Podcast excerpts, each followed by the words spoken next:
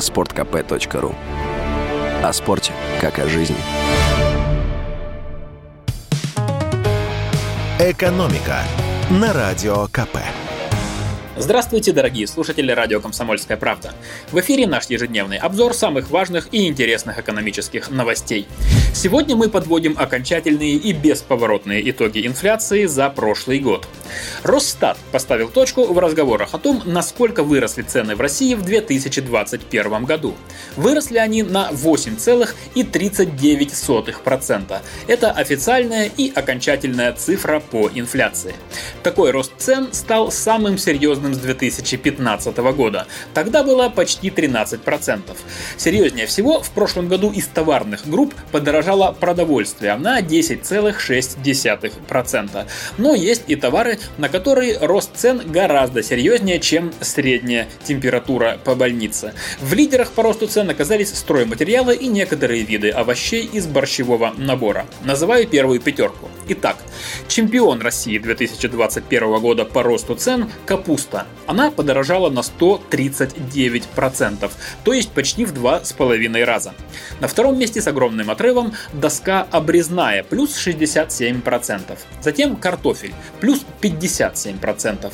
Следом идут плиты ДСП, подорожавшие на 52%. И на пятом месте металлочерепица – плюс 42%. Все это немного удивляет.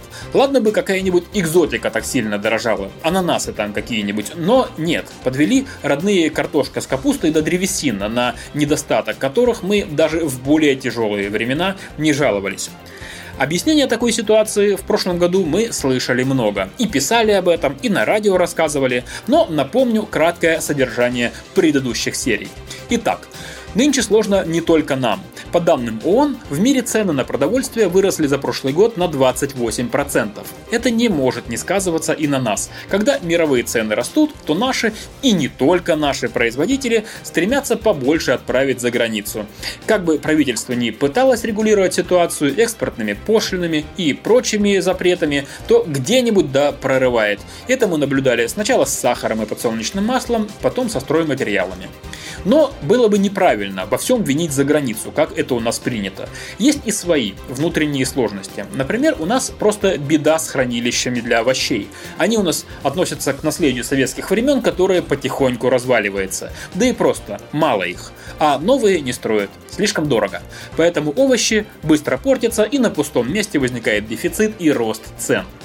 В нынешнем году Минсельхоз планирует направить около 5 миллиардов рублей на постройку таких хранилищ, и тогда рост цен на овощи должен замедлиться. Кроме того, в нынешнем году ужесточили правила вывоза за границу необработанной древесины. Это должно снизить цены на доски, плиты ДСП и прочие стройматериалы.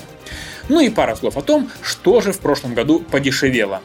Например, почти на 5% упали в цене яблоки. Это связано с хорошим урожаем, а также с серьезной государственной поддержкой российских садоводов. Немного подешевело пшено, а также почти не подорожала водка. Правда не знаю, хорошо это или плохо. А теперь давайте от всех этих цифр и подсчетов подойдем, скажем так, поближе к нашим кошелькам.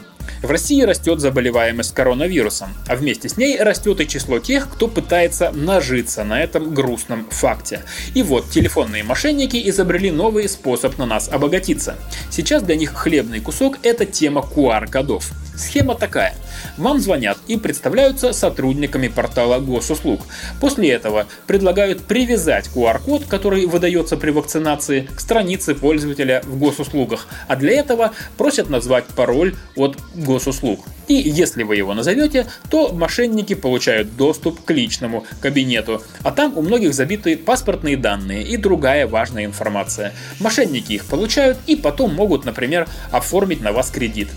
Также мошенники в разговоре с вами могут попросить продиктовать код из смс, якобы для активации или привязки QR-кода к странице. Таким образом, они тоже получают доступ к личным данным. Давайте разберемся, что в этом случае делать. Вернее, чего не делать. Об этом нам рассказали в Министерстве цифрового развития. Итак, если вам звонят и предлагают привязать QR-код к странице на госуслугах, не надо никуда отправлять смс, не надо называть или менять пароль, и вообще не надо ему ничего называть. Просто после такого звонка лучше сразу сообщить о нем в полицию и на горячую линию поддержки портала госуслуг по номеру 8 800 100 70 10, либо через форму обратной связи на сайте или в приложении «Обратитесь к помощнику».